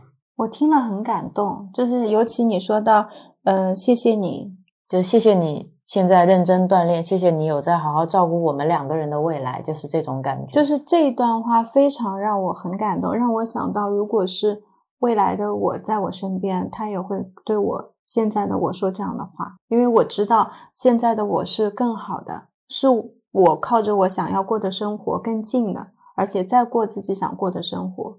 就这一点，也是我今天听到这一段话，就每听一遍都是很感动的点。所以我觉得这个案例就很好，告诉我们多巴胺和当下其实没有那么冲突。嗯，你可以幻想一个更好的自己，对，但是他也可以跟站在你旁边，然后你也可以就是靠着他，然后用当下分子过好现在的生活，因为未来的你就是现在的你。就有时候，嗯，当你在一个状态里面被拉扯、被分裂的时候，如果你为了保护自己，像我原来一样，一直在用多巴胺维系自己，其实你有时候用当下分子介入一下，让它在当下的时候，可能你会回来一点，那个状态会更平衡一些。嗯，所以也希望大家都能够好好的去平衡这两个分子，对，对，让当下分子跟你的。多巴胺分子可以和谐共处，是的，不要让多巴胺做了大队长。对，如果你跟你的家人、跟你的朋友、跟你的爱人相处的时候，要多让当下分子可以出来，让真正的享受那种天伦之乐吧。对，要珍惜你的每一刻时间。如果你想刷手机，就沉浸式的好好玩；想玩游戏就好好玩。对，不要作业没写完去玩游戏，又老想着我作业没写完。对你想要做这件事情，就一定是沉浸式的做，那你才能体验到这份事情的快乐，然后跟这个花费的时间，所有的包括你的精力，那才值得嘛。然后你今天想要谈恋爱，出门就手机放，大家好好谈恋爱。所以我说，我现在我们还有一种变化，就是我手机都已经不不再重度了。嗯，我原来觉得离开了手机，没有了网络，我整个人是非常焦虑的。然后那天我们在海边的时候，手机 Apple logo 了要拍照。嗯，那我就我就把手机给了你嘛，我就重启了两次，我觉得怎么还在 Apple logo，它都影响我看海了，你知道吗？我就把手机赶紧给了你跟杰里德，我就说那我继续了。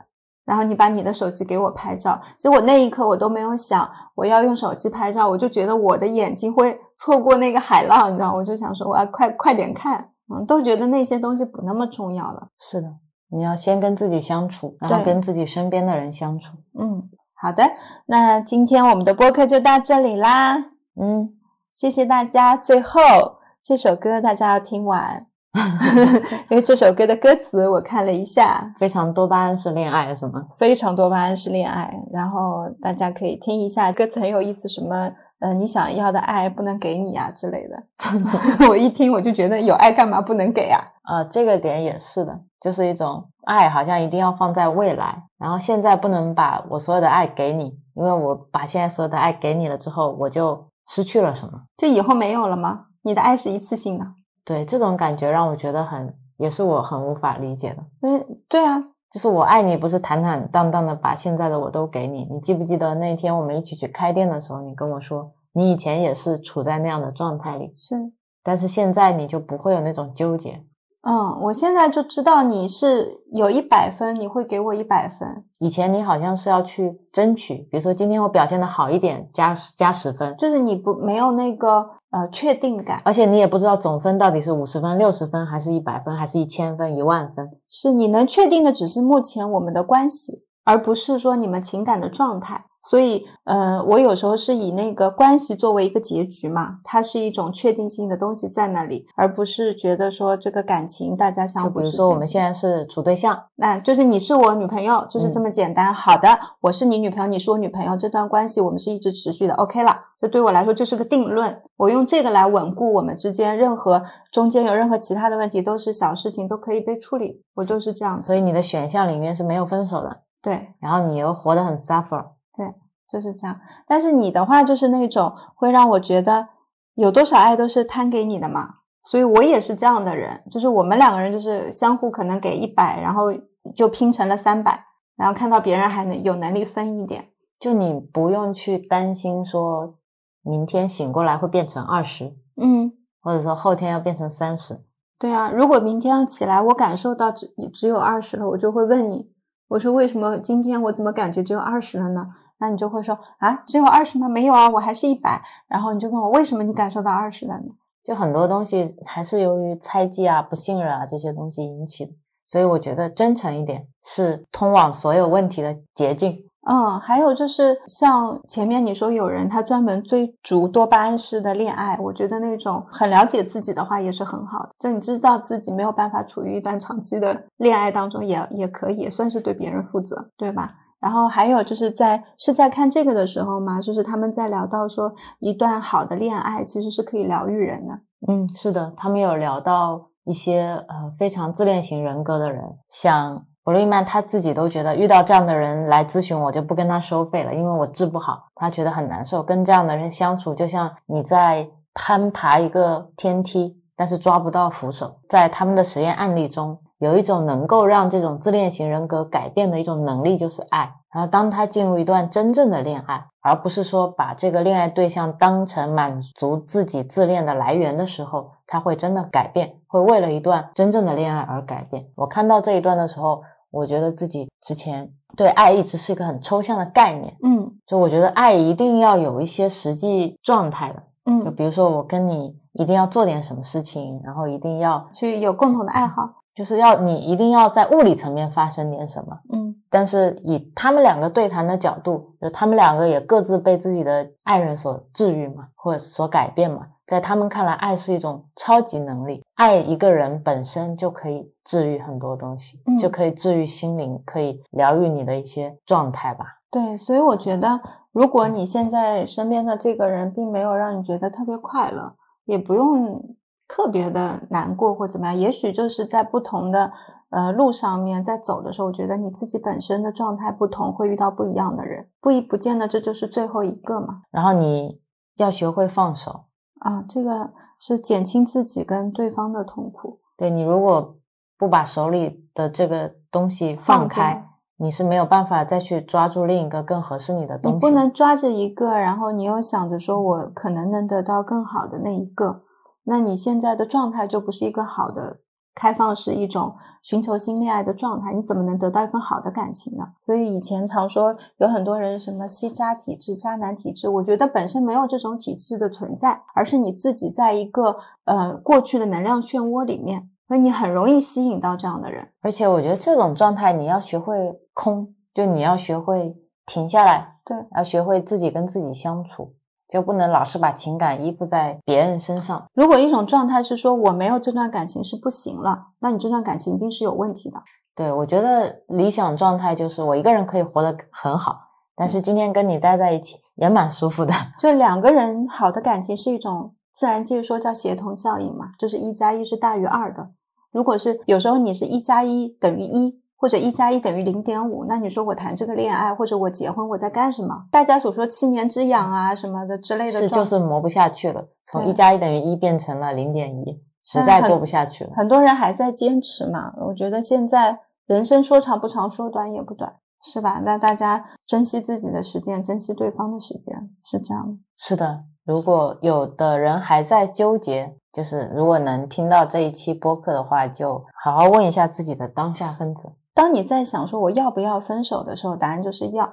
这么绝对啊？我我我我就这样子。哎，在情感这件事情上，我就这样。就在你想说要不要，你为什么会为什么会产生想要分手这种状态的时候，其实你就是有这个概念了。我还是要说一句，嗯，当你产生这个问题说我要不要分手的时候，不要把这个问题停留在你自己这里。嗯，我还要啊，你要去跟对方交流。我刚刚想说，在在这个时候，你就要把平时最想说的话，你都要勇敢的去摊开，在大家面前讲一下。我也没有说要不要分手，就是要就是要去分手啦。我以为你说就是要分手，没有，是你要去跟对方沟通，要给大家彼此机会，这个是真的要。你要再去看一下，你们两个人是不是还是处于你认知的那个状态？跳脱开来的时候，可能会觉得用真实的当下的世界去看这个对方的时候。他是有点陌生的。你剥离开多巴胺的那个想象之后，你把它的包装都掀掉，你再看一下祛魅。对，就是 我们又回到一开始说的那个魅力了。嗯，祛魅，原来祛魅是这个意思啊。对啊，如果你确实没有那么多足够多的多巴胺来刺激你的那个幻象大于现实的时候，你可能看到这个人就祛魅了嘛。嗯，然后你再坐下来看，说你们到底要怎么样？对吧？我也不觉得，就是有时候是自己跟自己在恋爱的感觉。对，好，不要被多巴胺劫持。嗯，好的，放歌咯，放歌嘞，放歌嘞，结束了，拜拜，我们下期再见。再见。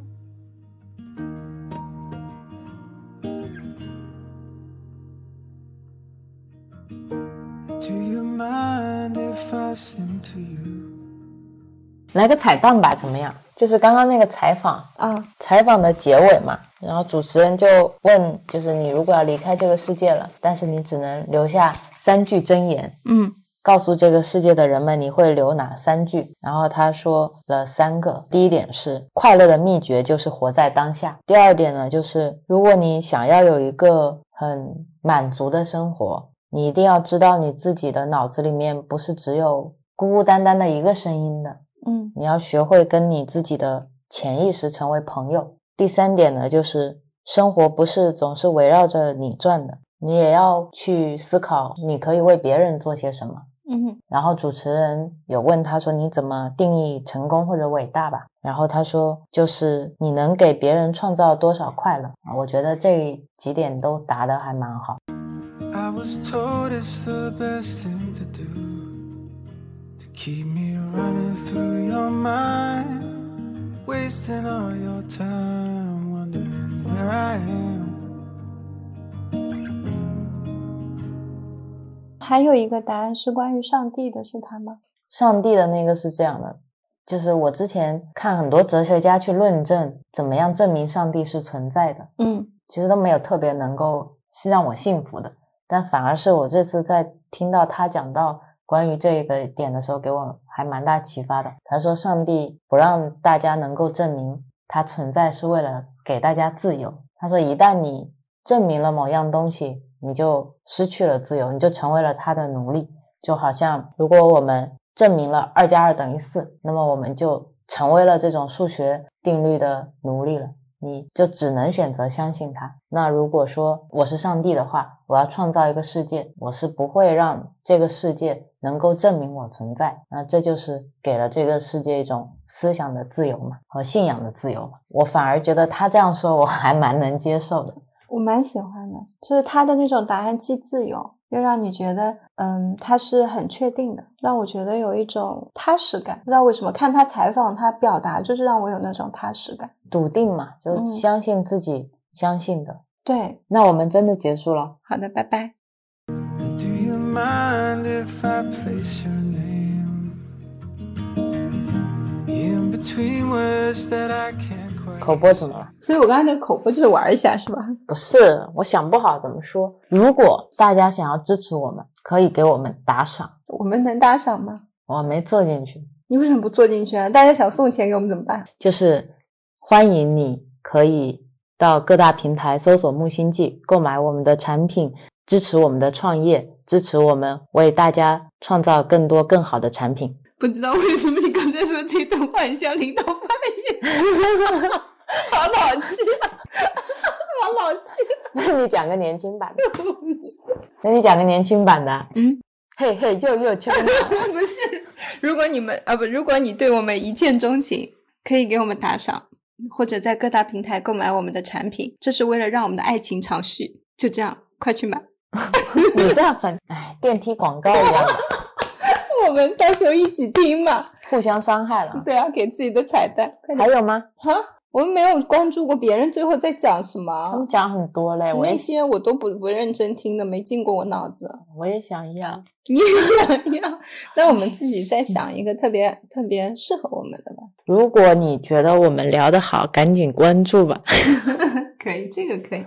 不对，也不算聊得好，好怎么定义呢？如果你喜欢我们的播客，欢迎订阅、关注、转发。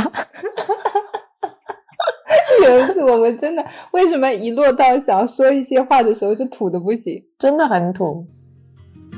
It's been romantic rides, and you'll start seeing signs that point straight to me.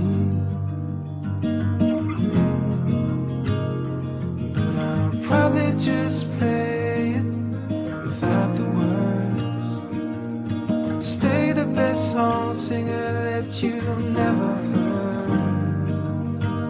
probably just sing some song you already know.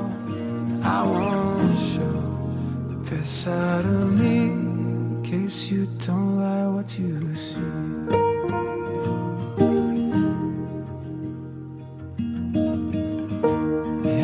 every single line you found to these wild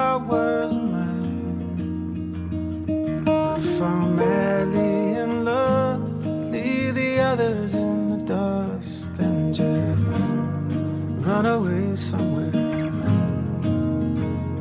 But I'll probably just play it without the words. Stay the best song singer that you never heard. I'll probably just sing some song you already know. Yeah, I won't best side of me. In case you don't like what you